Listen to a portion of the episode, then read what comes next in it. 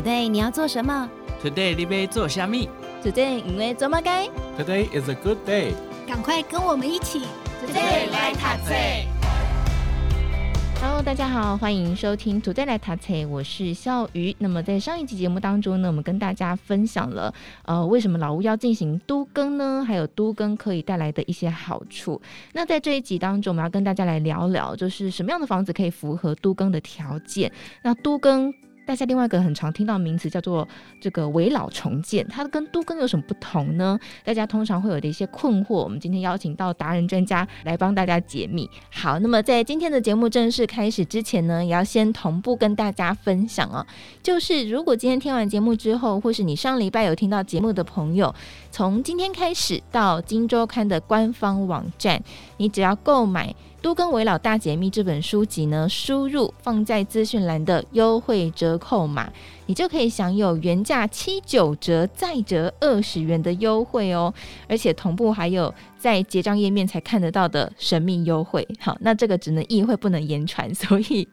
欢迎大家可以在呃我们金周刊官方网站上面来购买这本书籍，详细的资讯我们都放在资讯栏里面了，大家可以参考。好，那么在今天的节目当中，我们邀请到的就是《都更为老大解密》这本书籍的作者，同时也是更新建设董事长黄章伟董事长来到节目当中跟大家分享。董事长你好。呃，各位听众，大家好。好，那董事长带来这本书呢，叫做《都更为老大解密》哦，来告诉大家所有你想知道的资讯都在书当中。那么，当然在今天节目里面，我们也会跟大家来聊聊哦。好，所以大家很关心的就是什么样的房子可以符合都更的申请的条件呢？呃，目前在法源上面的话，有两种方式是可以进行整个改建的部分，劳务改建。那一个就是大家在传统上很常听到在。呃，一九九八年就开始颁布实行的一个都市更新法。那都市更新这部分的话，因为各县市还是有一些呃稍微的差异。我们以台北市为例，台北市它就是呃在基地的一个规模是一千平方公尺，那一平方公尺是零点三零二五平嘛，哈，大概就是三百平左右的一个规模。那它必须要至少两面临路，如果单面临路的话，它的要求会更高一点。那如果是以两面临路，然后一千平方公尺的一个范围，然后它需要在范围里面的所有权人，不管你在土地，或是你在呃建物，或是在人数上面有百分之八十以上的同一比例，同一比例。那如果不计人数的话，只计土地的话，那土地的同一比例要百分之九十以上。嗯，那这样子的比例的话，啊、呃，达成之后，它就可以进入整个都市更新的程序。那都市更新程序里面有划定，划定就是划定一个都市更新范围。然后再就是事业计划，然后权利变换。那事业计划是在审议，就是都跟整个在做设计啊，还有它的奖励值的争取的整个样的过程。那权利变换就是整个在估价还有租户选房的一个审议。那如果是危老的部分的话，危老部分是在二零一七年之后颁布了法令，然后还有一个落日的条款，大概是十年的一个时间。在围老的部分的话，其实它没有任何的就是。呃，基地面积的限制，它唯一的要求就是它是三十年以上，呃，经过结构鉴定，就是结构危险的这样子的一个建筑，然后它可以进行那个改建。那可是它必须要在范围里面的所有权人百分之百的同意这样子，所以这个部分其实一个区域要百分之百同意，它相对就会在它的。基地范围的大小上面会比较限制，因为范围越小，百分之百同意的几率越高。所以都根的案例个案上面，它的基地范围通常是比较大。那比较大，其实对于环境的改善跟提升的机会是比较高。那围老这部分的话，当然有很多呃所有权人比较单纯或是比较单一的话，那他们也会用围老的方式。那相对的，他们就是这个基地的范围也会比较小，可能。它整个在环境的改善上面，或是居住品质改善上面是一定有，可是跟都更比起来会有一些差异这样子。哦，好，所以刚刚董事长帮大家解释了，就是围老跟都更的差别。好，围老就是三十年以上，你要百分之百同意才可以。好，那都更听起来好像相对上，因为只要百分之八十以上的同意嘛。好像相对上比较容易达成一点，但是也没有真的那么容易，对不对？对对对。哦，这也是一个很长的一个要取得共识的过程。是的。但是，呃，我想很多朋友们会说，哎，那我是不是只要掌握了流程，我也可以自己来弄？哦，当然是。如果我们呃，如同我们书里面来说，书里面我们有提出啊几个方式哈，就是一个权力变换的方式。那呃，应该是说在都跟法令上面，还有一个权力变换跟那个协议合建。那协议合建其实它有点像过去早期就是没有都更法之前合建的方式，就是住户跟建商之间用协议的方式，然后自己去订定是契约，然后权利义务都住户跟建方来做这样子的一个议约。那公部门它只有对奖励值的审议跟就是整个设计的审审议的部分，它不做权利变换的部分。那另外权利变换的部分，就如同刚刚所说，它其实就是会经过一个估价的一个过程，然后会估出就是住户的权利价值是多少，然后整个工程施工的成本是多少，然后建商的投入是多少，然后去算换算一个比例，比例可能换算出来，比如说住户可以分为百分之六十二，然后建商可以实施者可以分为百分之三十八，那这就是好从他们原来的老屋的价值跟建商投入的成本里面去做的这样子的一个拆分。这样子相对就比较公平客观一点，它就是用现在整个区域的一个价值跟整个现在大环境下面的一个工人成本，然后反映现在的一个状况这样子。不过在如果住户其实希望说，诶，这两个方式以外，是我们自己可以来做都根的部分，那自己做都根部分又可以分为两种，一个就是真正的就是成立更新会，然后自建，那还有一个另外一个其实它就是可以用违建，那可是它是其实有点像代理实施这样子。那违建的部分一概念就是说，它可能就是委托某一个就是具有整合或是整个都跟，它不管是在送审报告书，或是未来在整个施工上面的一个监督管理的一个单位，像很多建经的公司，像中国建经、东亚建经，他们都会有这样子的一个呃业务的服务，那就是住户去委托建经公司来帮我做整个个案的一个代理的实施。那住户出钱，然后来做整个呃都市更新的进行。再更积极一点，就是我刚刚所说的，就是诶，他们住户可能成立更新会，然后自建，自己就当起就是整个建商的角色，然后从头到尾他们自己啊去做整合、遴选这些建筑师啊、营造厂啊、不同的单位啊，然后跟银行加接洽啊，然后融资啊这些部分。那当然，住户扮演角色如果越强大的话，那跟住户本身可以分回去的面积坪数。可能就越多，那当然就是从自建、违建，然后到协议合建、权利变化这几种方式里面，它的好坏跟优劣就是住户他的投入越高，啊可以分回的面积越大。可是这有一个问题，就是说，就是住户本身的专业度必须在，可能住户这个基地有，比如有四十户，四十户里面可能就是住户必须要有建筑师的背景，或营造厂的背景，或是建公司的背景的住户。那不然，其实这些工作整合其实会是一个比较大的问题。就是我们可以看到，房间有些个案，这样子个案的的成案，其实有房间有有台北市大概有看得到啊两三个，可是它的品质跟它的改建后的价值，通常就没有如预期。就是在一个区域里面，它可能它的价值性或是它的就是品质，其实不会到那么好。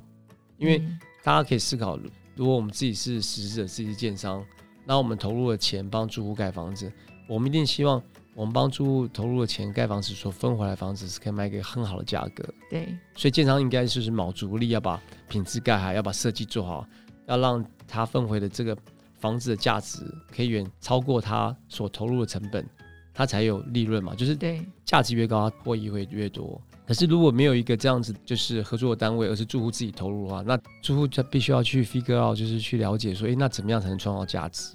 怎么样才能创造一个房子的一个在市场上就是受到其他住户他的觉得可能更高的一个评价？那这件事情因为不是住户本身他自己日常的工作，所以他很难了解这些过程。那事情就是这样，当你走过了一遍，你肯定累积的经验，可是你的房子也盖完了，已经没有下一次了，下一次可能要等四五十年后。那时候都不知道还在不在。对，所以所以所以很多东西就是价值跟面积这件事情必须要做个选择，然后很多事情还是真的专业还是让专业的来，因为整个最后你才发现，其实创造出来价值可能自己做可能没有更多。嗯，对。刚刚听董事长讲，你还要去自己去遴选啊。包商啊，对对对，哇，那个你真的不是那个背景的，你还要去监工哎，对，哪来那么多时间？真的还是主要 交给专业的人来就好了。真的真的真的。真的但是我刚刚有提到大家一个很在意的问题，就是大家都会很想要一瓶换一坪。对，就是一平换一平。所谓大家的定义上面，就是希望室内现在居住使用的坪数在改建之后也是一模一样的一个室内的一个使用的坪数，这样。对啊，我现在三十平，我想要就是都更后得到的坪数就是三十平啊。应该说都更后，如果依照这个逻辑的话，都更后得到室内三十平，然后再加公设，如果是百分之三十的话，然后大概公设还可以多个十五平，所以全幢改建之后，大家应该会得到四十五平的概念，这样子。哦，所以是可以室内实际平数一平换一平吗？哦，其实要看区域，它其实最最主要还是跟它的房价。和现在的功能成本有关系。那工程成本因为就是这一年来大概涨了五六成嘛，所以、嗯、呃一坪换一坪这个部分现在难度又比一年前高。所以房价如果它有机会可以，比如说超过就是三位数的一个区域，然后配上一个 RC 的结构，在住宅区两百二二五住三的一个这样子的一个基地，这样子一个架构下的话，还有机会它可以有就是室内平就是一平换一平的一个。可能性这样子，刚董事长说这是有可能的嘛，对不对？就是你要看区域。但我凭良心说，我觉得如果即使它不能够一平换一平，你想，如果你还能在里面居住，假设你现在六十岁，然后在里面住三十年，嗯、你省掉那个三十年上下楼梯的这个痛苦，我觉得那个自由价更高，对不对？你就不用一直拘泥在那个一坪换一坪这件事上。呃，对啊，可是这个这个就是有点像，就是很难打破一个天花板。不过现在其实。呃，比较雨漏的区域，他们其实是有能够突破，就是不换一坪换一坪，因为你看，就是呃新房子在一个区域，大概它跟公寓的价值大概差会有大概百分之四十，就是比如说呃新房子多一百万，然后公寓大概是六十万，在同个区域里面。嗯。那刚刚所说，如果原来三十平房子，然后六十万的话，就是一千八百万，可改建之后，对一百万的房子还有四十五平，就四千五百万。其实它的整个在增值上面是很大的。所以其实如果平数稍微一点折损，其实对住户来讲，其实它的整个价值其实都是成长很多的。所以是不是一定要拘泥在在那样子的一个角度跟想法？你看一千八百万跟四千五百万，它已经翻倍了。我是觉得，其实我们在整个都更的一个过程中，其实真正实际上碰到的状况案例啊，大家所谓想要一瓶还一瓶这件事情，在我们真的操作上面，常碰到一个这样的状况。我们本来把更新后可以分回的房子是四十五平的全幢，就像刚主持人所举的例子，室内平三十平，他们更新前是三十平，就我们就设计一个四十五平的房子给他们，然后还有就是可能二十二平、二十五平比较小的，那我们可能经常觉得说，诶，这个区域因为比如说靠近捷运啊，或是这样平住适合就是小家庭啊这样子，那我们整栋就是设计四十五平跟二十五平或是二十二平这样，结果下来选房子之后，发现很多住户都不选四十五平。他都选那个二十二平、二十五平，他可能选两户小平数的，或是他选一户，剩下他拿现金。哦，嗯，主持人，你知道了了解完之后，其实很多人其实他对居住室内坪有没有缩小这件事情，其实因为本来台北市有能力住在公寓，大概都是三四十年前，然后在年轻的时候买的房子。对，他们现在已经六七十岁，他们想要更新，其实最重要的是他们的。小朋友其实都已经低潮了，然后空巢，那他们自己在起居生活上面，因为没有电梯，然后居住环境相对的比较没有那么完善，所以想要改建。所以他们改建完，其实他们也没有想要住原来那么大的房子，因为原来那么大的房子其实要打扫，然后小孩子又不在，弄个三房四房，然后房间都空的，他们就喜欢有那个两房，然后很容易打扫，夫妻两个人一对，然后可以手边还有就是好几千万的那个退休金、养老金。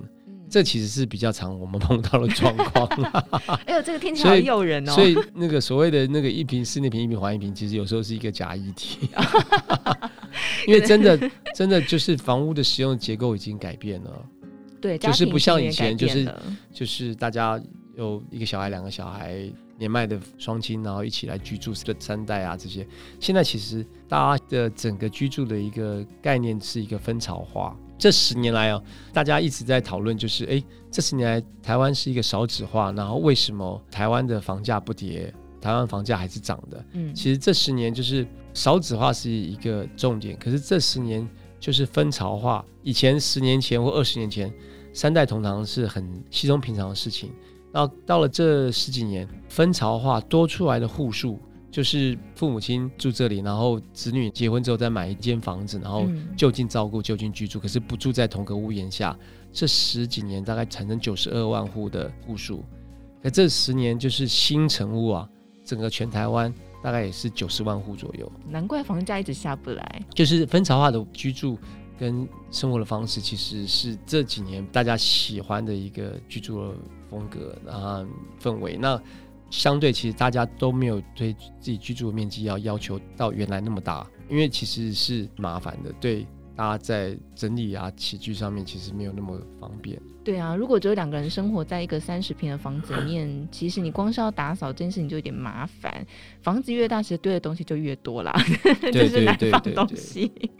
好，但是我想听到这里，大家一定很好奇。那如果我要开始的话，假设我是这个旧公寓里面大楼的其中一个住户，我得先去问过每一个住户，然后才去找建商吗？还是我应该找建商来之后，然后大家在一起讨论呢？这几个方式其实都可以，都有。那当然跟住户本身他。手边或是他的人脉的资源上面也有一些相关。如果他有认识建商的朋友，那当然可以先咨询建商的朋友，然后对他们社区啊或是公寓他们改建的可能性。嗯，因为不是每一个公寓它的基础的一个条件都是一样的，改建是一定能够改建的，改建之后的效益是怎么样？那。如果有建商的朋友们，那他可以帮他做一些试算的话，那他可以心里比较有一个基础。那如果没有建商朋友的话，那可能就是可以跟住户，不管是管委会或是说是公寓没有管委会，可是可以同栋楼梯的这些八户的住户，然后大家可以一起先做个讨论。因为相对建商来讲的话，住户他们自己如果经过讨论，而且大家有意愿改建的程度和就是共识越高，那建商当愿意投入跟成案的几率可能性就会越高，那所以这都有可能，都有可能。好，我现在是在想说，我们那一栋有带有几户，哦、但是这件事情就不要思考，交给有建商专业的朋友。还好，今天认识一个新朋友。好，所以如果这要开始的话，其实两刚两个方式都可以，看你要怎么做都可以。对对对。但是大家也会担心说，那如果真的遇到钉子户，这个到底要怎么处理呢？我想就这跟统计一样，就是会有个常态分布嘛，就是常态分布的 long tail 的左右就各有那个五 percent 是一个比较极端的案例这样子。那所以每一个案我们其实都有碰到，就是在进入事业计划之前，他需要百分之八十的一个同意比例的时候，都有不同意户这样子。那当然不同意户可能有几种原因，第一个就是他可能比较没有办法那么容易的去相信别人，可是并不代表他不愿意改建。对，那第一个是这样。那第二个部分就是，他可能真的就是觉得他本身他应该有更多的权益跟价值，就他觉得就是建商给我的这样子的一个评述或权利，我觉得是不够的。可是事实上，我就像如刚所叙述的，就是因为还有经过权利变换的一个估价的过程，所以估出来每个人价值是多少，其实是在报告书里面都会载明，然后经过审议来做委员来做审议的。所以可能审议的数字跟估价的数字跟他自己认定的一个价值是有落差的，这是第二种。那第三种其实这可能是真正的比较真的难去解决跟真的有难度的，就是在台北市在这些精华区域里面，很多其实都已经八九十岁的这样子的老夫妇，甚至于就是更困难，就是他现在独居的一个老人。那其实我们其实是有时代的一个背景的，就是